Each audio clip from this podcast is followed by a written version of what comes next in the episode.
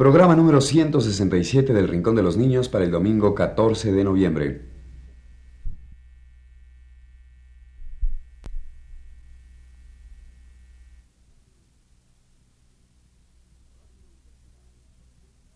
Radio Universidad presenta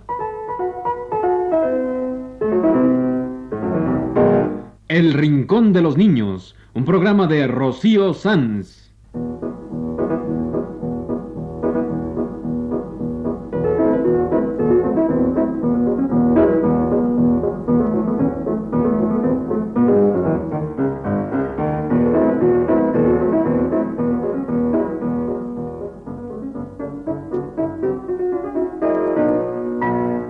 Las semanas, a esta misma hora, los esperamos aquí con cuentos e historias verdaderas, con música y versos, con fábulas, noticias y leyendas para ustedes en el Rincón de los Niños.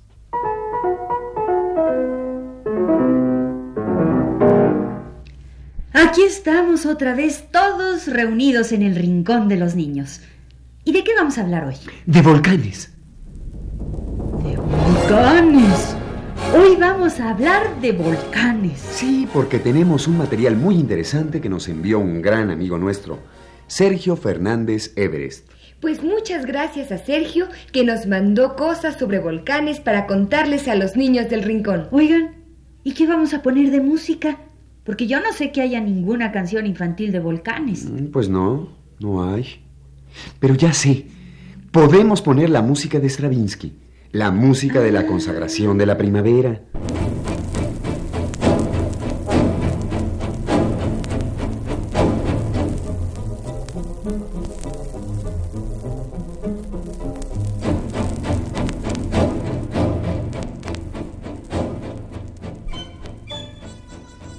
Pues sí, podemos usar la música de Stravinsky para platicar sobre volcanes. Con esta música salían los volcanes en la película Fantasía.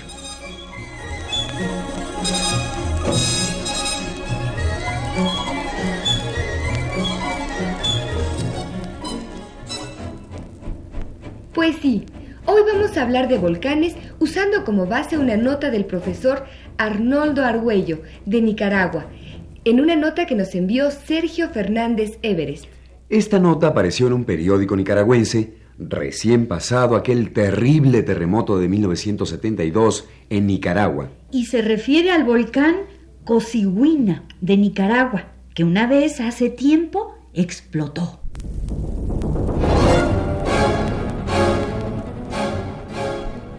Pues vamos a hablar de volcanes que explotan y de erupciones y de esas cosas. Pues sí, vamos a hablar de eso.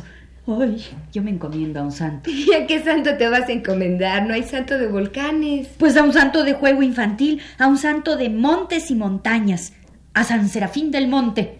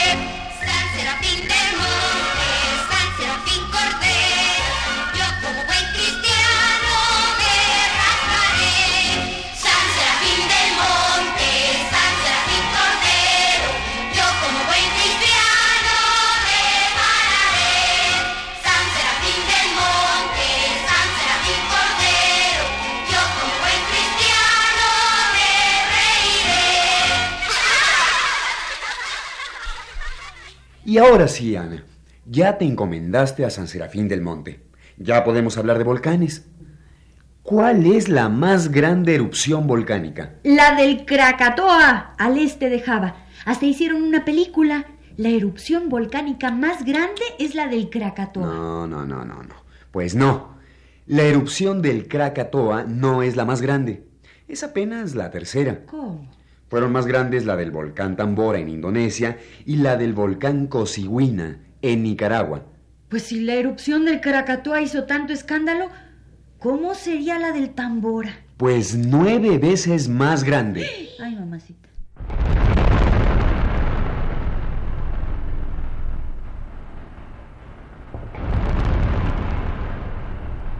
Ay, nanita. Pues sí. El primer lugar entre las erupciones volcánicas de que hay historia en nuestro planeta corresponde al volcán Tambora. Luego viene el Cosiguina y hasta después el famoso Krakatoa. Pues, ¿qué hizo el Tambora? El volcán Tambora en 1815 explotó y arrojó al aire 150 kilómetros cúbicos de material pulverizado. Causó como 90.000 víctimas y la explosión se extendió casi a 2.000 kilómetros alrededor del volcán. Ay.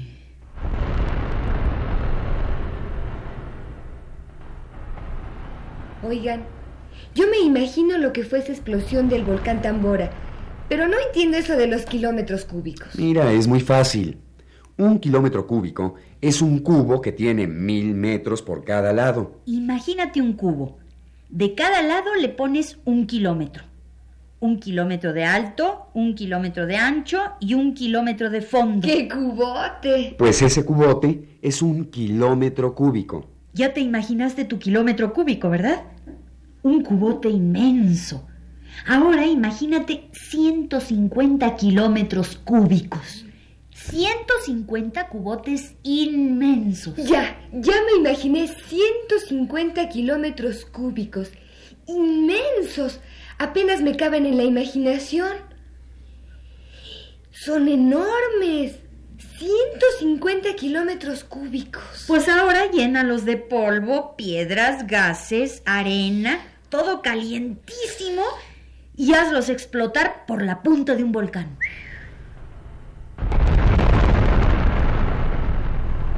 Eso fue la erupción del volcán Tambora en Indonesia en 1815. La explosión fue tal que se voló toda la punta del volcán. Tenía 4.000 metros de alto y la explosión le voló más de 1.000 metros de la punta.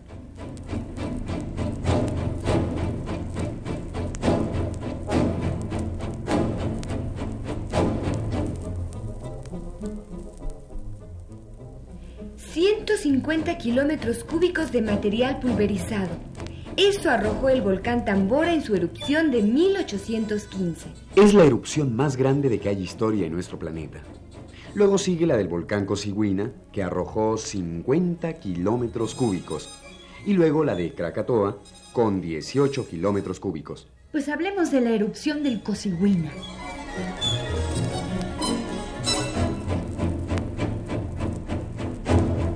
El volcán Cosiguina de Nicaragua hizo erupción el 20 de enero de 1835. Era un hermoso volcán. Tenía 2.000 metros de altura.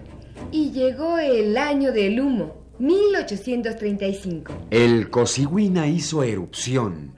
Voló su cima arrojando 50 kilómetros cúbicos de material volcánico. De 2.000 metros que tenía, quedó reducido a 859. Hizo erupción el volcán Cosiguina de Nicaragua en aquel año del humo, 1835. Los 50 kilómetros cúbicos que arrojó le volaron la punta y cubrieron un área de 4 millones de kilómetros cuadrados. ¿Se imaginan? Debe haber cubierto de polvo y ceniza a todo Centroamérica. Uy, sus retumbos se oyeron hasta Colombia, hasta Guatemala, hasta el extremo sur de México. Los retumbos de la erupción del Cosiguina.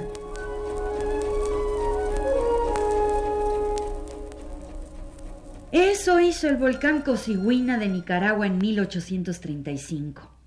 Pero ahora está calladito.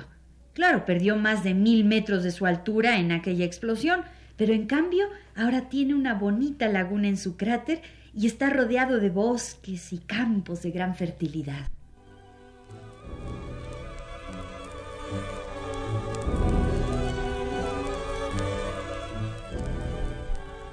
Oigan, ¿y por qué es que tantos volcanes que hicieron erupciones terribles, luego, al pasar los años, se vuelven tan fértiles?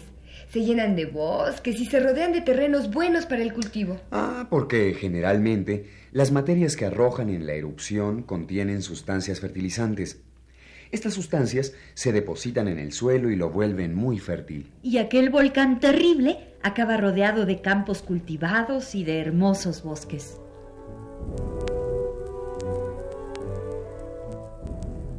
Y ahora hablemos de la erupción del Krakatoa, tan famoso. Pues es el más famoso, pero ya vimos que su erupción no fue la más grande, fue nueve veces mayor la erupción del Tambora. Y la del Cosigüina fue tres veces mayor. Bueno, bueno, pobre Krakatoa. Se está quedando chiquito junto a esos otros volcanes, pero también tiene su corazoncito. También hizo su erupcioncita. Erupcioncita. La del Krakatoa fue una señora erupción. Lo que pasa es que, comparada con las otras dos, se ve pequeña, pero fue terrible. Vamos a contarla.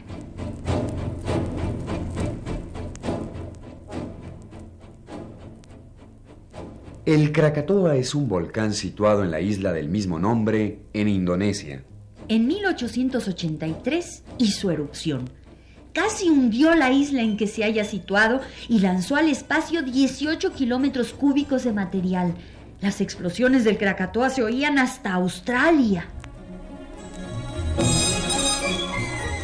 En 1883, el Krakatoa hizo esa erupción terrible. Luego se quedó quietecito. Y entonces... Espérate, espérate. La erupción del Krakatoa provocó un maremoto, un terremoto submarino. Y ese provocó unas olas gigantescas. Hubo 36 mil víctimas en las costas cercanas. Y toda esa destrucción la provocó en dos días, entre el 26 y el 28 de agosto de aquel año de 1883. Bueno, bueno, pero después se quedó quietecito. Y entonces... En 1927 volvió a entrar en actividad el Krakatoa.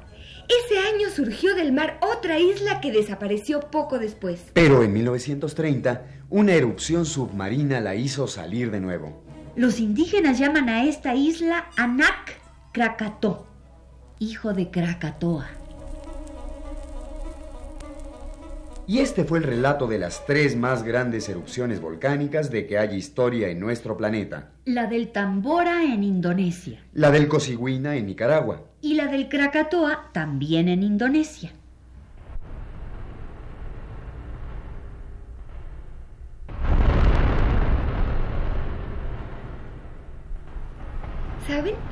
Me gusta que pasados los siglos, los volcanes que hicieron erupción se ven rodeados de bosques y campos fértiles. Bueno, bueno, no siempre. Si el volcán hizo una erupción de lava, ésta se solidifica y se vuelve como piedra. Porque hay desde erupciones lentas, de lava, hasta explosiones de ceniza y polvo que vuelan por los aires. En Costa Rica el volcán Irazú estuvo meses y meses haciendo erupción. Echaba una ceniza finita que desde lejos se veía como una gran columna de humo. ¿Meses y meses? Meses y meses. Empezó un buen día y siguió echando ceniza. El viento llevaba la ceniza a veces lejos hacia el mar, a veces hacia el valle o meseta central, donde están las ciudades y los campos cultivados y el ganado y todo. Era terrible. La ceniza invadía todo. Los techos se hundían con el peso de la ceniza depositada a lo largo de tanto tiempo.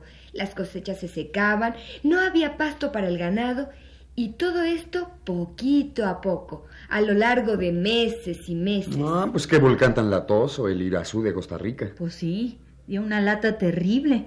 Pero un buen día se acabó. ¿Se acabó el volcán? Se acabó la ceniza. Ya no echó más ceniza. Claro que sigue activo el volcán Irazú de Costa Rica. A veces se le ve coronado de una columna de humo, pero ya no siguió la ceniza que por meses asoló al país.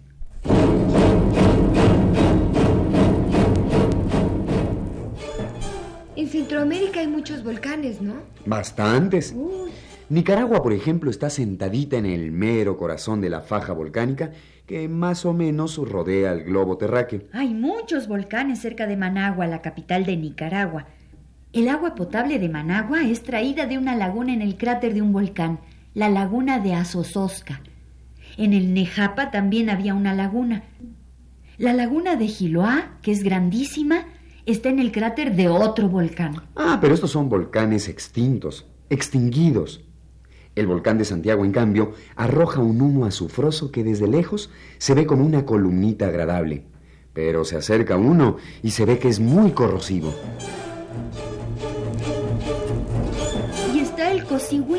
O volcán de Granada, que ya vimos que explotó en 1835. Y en Guatemala están los volcanes de agua y fuego. El volcán de Pacaya, tan activo. El volcán de agua destruyó la ciudad de Antigua, Guatemala. ya hablamos hoy de las tres erupciones volcánicas más grandes que registra la historia de nuestro planeta. Pero, ¿cuál es la más antigua? La del Vesubio, en lo que hoy es Italia. Esta erupción ocurrió en el año 79 de nuestra era, hace casi 1900 años. Los romanos no lo consideraban peligroso. El Vesubio estaba cubierto de vegetación y ni parecía volcán. En el año 69 hubo varios terremotos, aviso de una próxima erupción, pero como el Vesubio se tomó su tiempo, nadie se alarmó mucho. Y el 24 de agosto del año 79 de nuestra era, el Vesubio hizo erupción. Una nube de cenizas oscureció el cielo. La ceniza enterró la ciudad de Pompeya. Por suerte sus habitantes ya habían salido huyendo. Y luego llovió. La ceniza se transformó en lodo. El lodo avanzó y cubrió la ciudad de Herculano. La erupción continuó por ocho días. Cuando al fin se despejó el aire, pudo verse que la cumbre del Vesubio había desaparecido. En su lugar había un hoyo inmenso, una caldera, como le llaman, una cavidad inmensa donde antes estaba la cumbre de la montaña. Todo esto ocurrió en el año 79 de nuestra era en el Imperio Romano. Los romanos tenían un dios del fuego y de las erupciones, el dios Vulcano.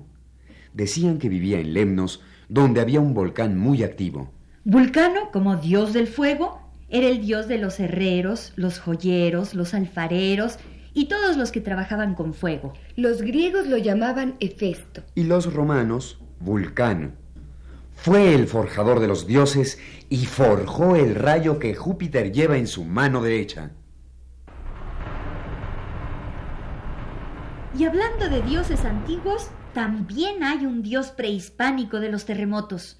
Es un dios de los indios del Caribe. Se llama Cabracán. Cabracán, el dios que rompe los montes a patadas. ¡Qué barbaridad! Con razón es un dios de terremotos. Los indios caribes tenían dos dioses para las catástrofes que sufrían. Uno, Cabracán, era el de los terremotos. Cabracán, que rompía los montes a patadas. Y el otro era el dios de los ciclones, Huracán. Huracán. De allí viene la palabra huracán. Huracán, dios caribe de los ciclones, dio su nombre a varios idiomas para designar un ciclón, un huracán. Huracán y Cabracán, dos dioses prehispánicos de los indios caribes. Huracán y Cabracán, dos dioses de catástrofes. Huracán de los ciclones, de los huracanes. Cabracán de los terremotos.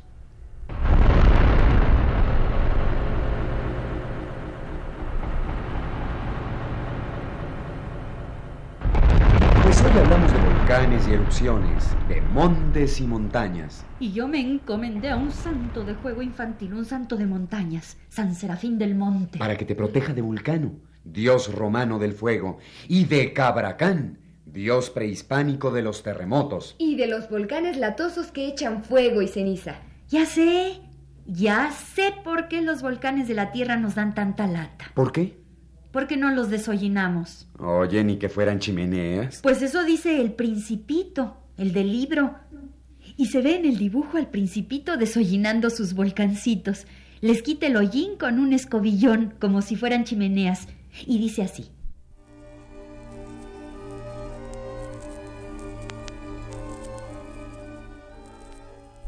Es la mañana de la partida del principito. Va a dejar el pequeño asteroide donde vive, el pequeñísimo planeta donde vive el principito.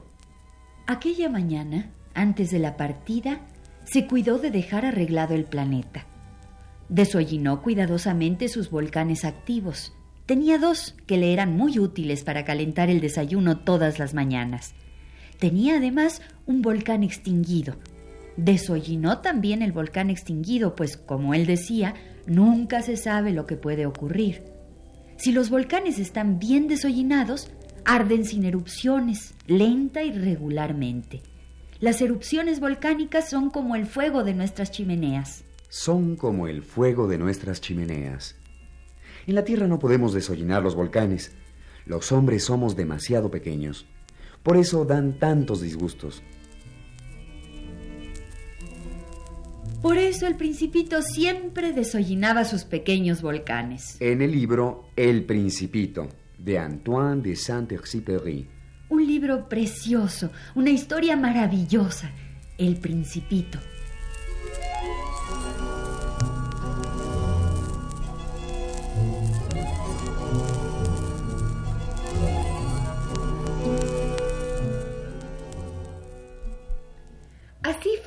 Como hoy hablamos de volcanes y erupciones y acabamos hablando del principito del cuento, que desollinaba sus volcanes. Empezamos con cosas terribles, inmensas.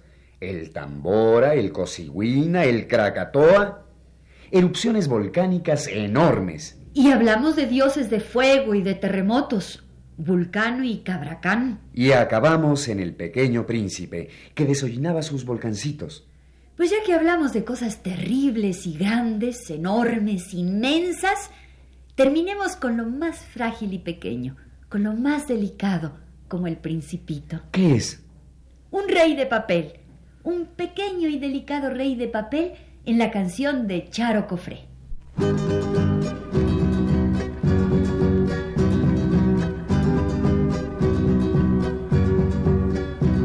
Una tarde de paseo con un rey magnífico y elegante, pero todo de papel, haciéndome una gran venia. Este rey que me encontré me regaló su corona, que era toda de papel. Me dijo en esta jirafa, te llevaré a recorrer mi reino y juntos nos fuimos y todo era de papel. Lo primero que encontramos fue un inmenso, enorme buey que estaba comiendo perlas, buey y perlas de papel. Después pasamos un túnel y ahí se puso a llover gotitas de oro y de plata y todo era de papel. El rey sacó un gran paraguas y yo me escondí bajo él. Me dijo no te preocupes porque todo es de papel. Llegamos al palacio, más lindo no puede ser, lleno de torres, campanas y princesas de papel. Diez princesitas había, las diez hijas de este rey, todas lindas, delicadas, pero todas de papel. La princesa más chiquita, que se llamaba Mabel, cuidaba flores y plantas, todas, todas de papel. Las otras princesitas, tirando un largo cordel, cerraban firme la puerta, que era también de papel. ¿Por qué tanto cerrar puertas? Le pregunté a mi gran rey. Ay, hija mía, me dijo, somos todos de papel. Si alguien quiere nos arruga, nos pueden hasta romper, o botarnos o quemarnos, porque somos de papel.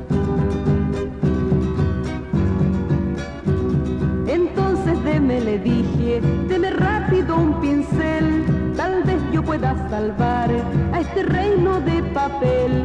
Me dieron pincel colores, pero papel no encontré. Todo eran flores, manteles, sillas, mesas de papel. Pero el rey me dio su espalda y ahí escribió un gran cartel. Prohibido no papel. Prohibido no se rompa porque todo es de papel. Este ha sido El Rincón de los Niños. Un programa de Rocío Sanz.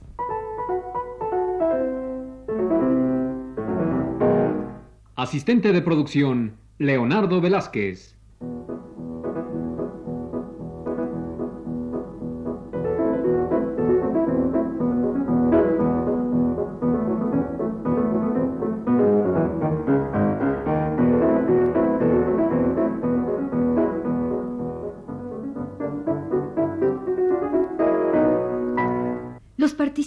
En este programa les damos las gracias por su atención y los invitamos a estar con nosotros todas las semanas a esta misma hora.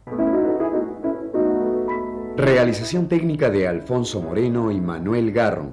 Y las voces de Carlota Villagrán. Jorge Humberto Robles. Y Ana Ofelia Murguía.